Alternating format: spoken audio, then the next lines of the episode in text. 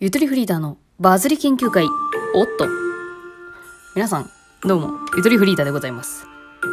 この部屋は、バズりの研究をしていこうというコーナーになっております。いや、もうそのまんまやな。そのまんまのコーナーになっております。え私、ゆとりフリーダーは、ゆとりは笑ってバズりたいという番組を運営しているのにもかかわらず、バズる気配が一向にない。これは完全に私の実力不足です。そして私の分析不足です。ということに気づいたんですね。ということで、今回はこのコーナーで、これまでの人生で、あれバズってたなというものを思い返し、それのバズりの理由を追求していこうという、とても向上心のあるラジオになっております。ぜひリスナーの皆さん、あ、これはこうこうこういう理由で売れたんじゃないかという意見ありましたらぜひ、いつでも反論お待ちしております。まあ、反論言われすぎると無視しますけど。え今回はタイトルにも書いてある通り、犬縛りでいきます。ええ。私は、私のこの番組、ターゲット層は女子小学生なんですよ。皆さん忘れてるかもしれませんが。女子小学生向けの番組をね、今頑張って作ってるんですよ。それならば、やっぱりワンちゃん。ワンちゃんじゃない、ワンちゃんを、ワンちゃんのキャラクターを分析していきたいなと思っております。私、ゆとり世代はですね、お茶犬に始まり、アフロ犬に続き、そして豆しばという、このね、三大ドッグにね、ええあの、まとわりつかれてたんですよ。文房具は大体ね、アフロ犬の下敷き使ってたりね、あと DS でお茶犬のゲームやったりね。まあ、豆柴は正直新しすぎるな、私の中では。まあでもこのね、なぜ女子小学生には犬が受けるのかということを分析していきたいなと思っております。え、まずはお茶犬についてウィキペディアで調べていきましょうね。え、そもそもお茶犬とは何なのか。ええ、あの、耳がお茶っ葉になってる犬ですよ。あ、もうそれだけですよ。これはどうやって、いかにして売れ始めたのかというとですね、これゲームですね。セガ、ゲームっていうかおもちゃか。セガトイズとホリプロが共同開発した癒しをテーマにしたキャラクター。お茶と可愛らしい犬を合体させた親しみやすいキャラクターである。商標登録はセガトイズが行った。いやおもちゃですね、始まりは。ぬいぐるみだったってことかなまあ、ここでポイントなのが、お茶と犬を掛け合わせたというところがポイントですね。やっぱりね、アイディアとしては、このね、単語と単語、この共通点のなさそうなお茶と犬を掛け合わせたということによってヒット商品を生み出したという。これやっぱりバズりの一つですよね。えー、それっぽいこと言ってますけども。えー、これメモしてるふりしてますけどね。えー、お茶犬、お茶猫っていうのいた？あ、いた気がするなお茶猫っていうのを見たらしいですね。えー、制作についての詳細。セガトイズのハウスデザイナーが考案した連日の仕事により、えー疲れやストレスの溜まった OL を対象として、彼女らを癒すために2002年に誕生。あれ待てよ。OL 向けなんだ、これ。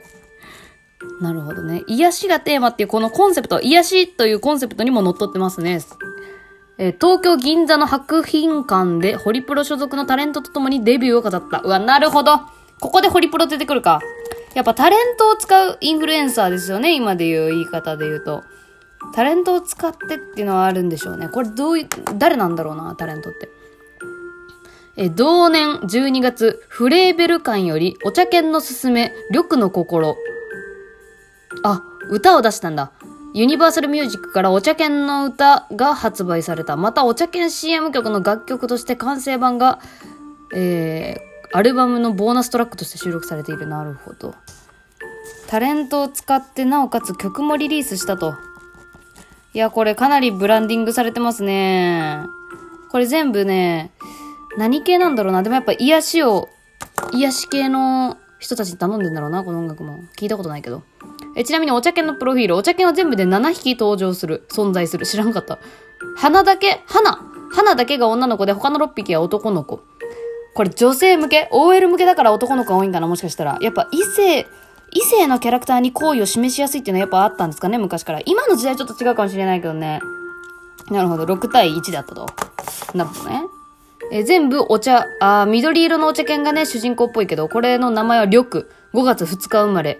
のんびり屋で1日ほとんど寝て過ごしている。好きなおやつは豆大福と。えー、なんだこの犬。豆大、あ、お茶に合うお菓子にしてんだ。うわ、お、あ、これ待って。次、花ちゃんね、女の子。花。ハーブティーをモチーフにしたハーブ茶券でこう一点。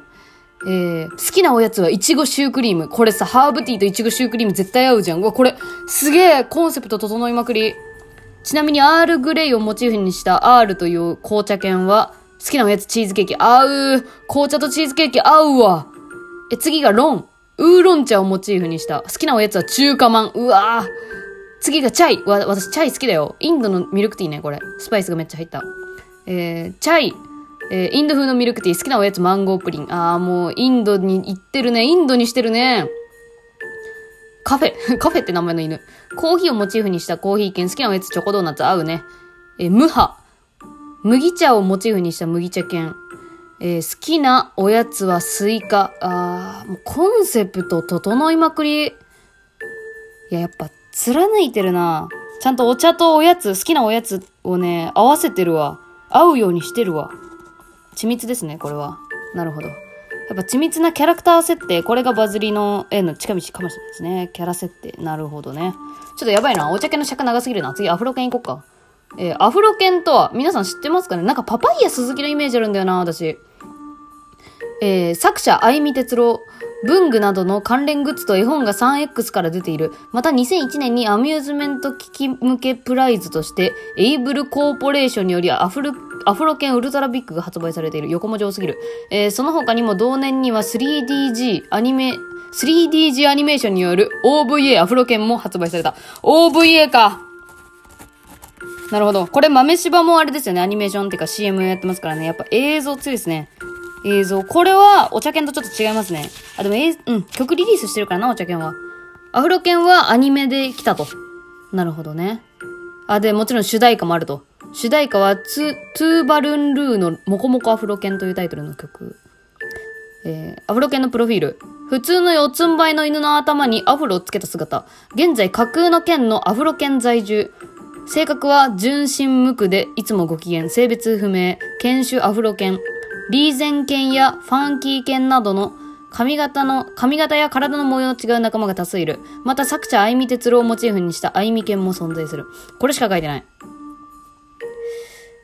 いや、これの良さとしては、現在架空の県のアフロ県在住。この県っていう概念は日本ですよね。日本です。我々日本人。これのターゲット像は OL なのかなでも OL だと思うんだよね。こう日本と絡ませるでしょアフロ犬。でもってアフロ犬なんてないですからね。このようにこうファンタジーですよね。ファンタジーとこの親近感の掛け合わせですね。あ、なるほど。存在してないけど想像がしやすいというね。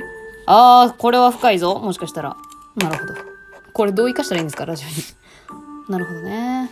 えー、まあ、アフロ犬からいただけるようなことはこのくらいかな。本当に少ないです。ウィキペディアでは。えー、続きまして、豆柴。これは売れてるよ、一番もしかしたら。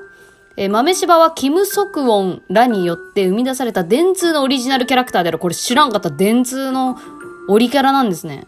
オリキャラとか言っちゃった。なるほど。えー、これはみんな知ってるかな？あの、豆知識を言う柴犬っていうような感じですね。えー、この豆柴の豆が漢字で柴がひらがななんですけど、豆知識の豆とかけてます。えー、こういうの大事ですね。こういう、こういう親父ギャグ的要素。やっぱキッズたち大好きですから、親父ギャグ要素大事ね。この、言葉遊びしてる感じ大事。覚えやすいし。でもってこれはね、結構ね、あれなんですよ。この30秒 CM なんですけども、決して品がいいとは言い難い豆知識を披露するというのがコンセプト。面白い。非常に。だから徐々にちょっと毒っ気のあるものというか、シュールなものが受け始めてるのかなあの、ポプテピピックといいね。ポプテピピック最近真面目に見ましたけど、ちょ、マジで全部で真顔で見ちゃった。まあ面白かった。面白い。面白いって言えのあれ。なんて言葉で表せばいいの？みたいな。カオスですよね、要は。カオス。あ、ちなみにアニメーション、2011年12月よりキャリーパミュパミュが出演する豆しパミュパミュの CM が展開。キャリーパミュパミュ使っとるわ。これお茶系の流れもあるけど。やっぱこの親善大使というんですか？あのーこのインフルエンサーを使う感じは昔からあるんですね。このインフルエンサーという言葉が蔓延するよりも前に。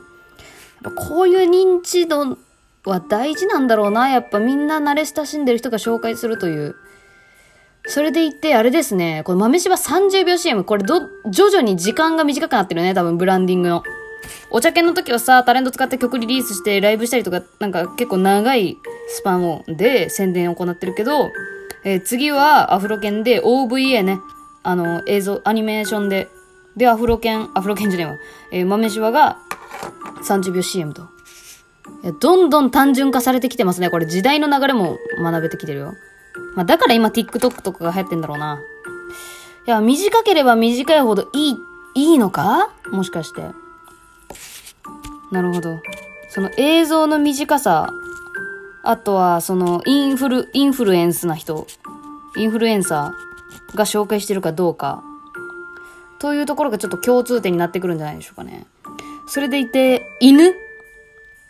犬に、でもお茶犬とアフロ犬って喋んないよね。で、豆柴からやっと話し始めるようになってるじゃん。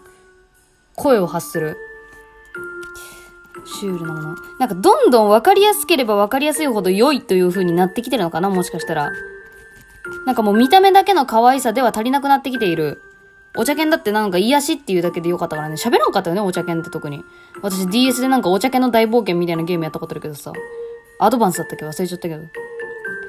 なるほど。えー今回のバズりの報告としましては、えーやはり言葉の掛け合わせだったり、親父ギャグ要素で、こう、キャッチーなフレーズにすること。そして、あの、有名な人に紹介されるという、こう、信頼度の高さ。そして、徐々に宣伝の仕方は分かりやすければ分かりやすいほど良いという。ええわざわざ整理しなくても分かるようなことが分かってきました。さあ、皆さんは勉強になったでしょうか？私よりも先にバズったら許さない。それでは、お疲れ様です。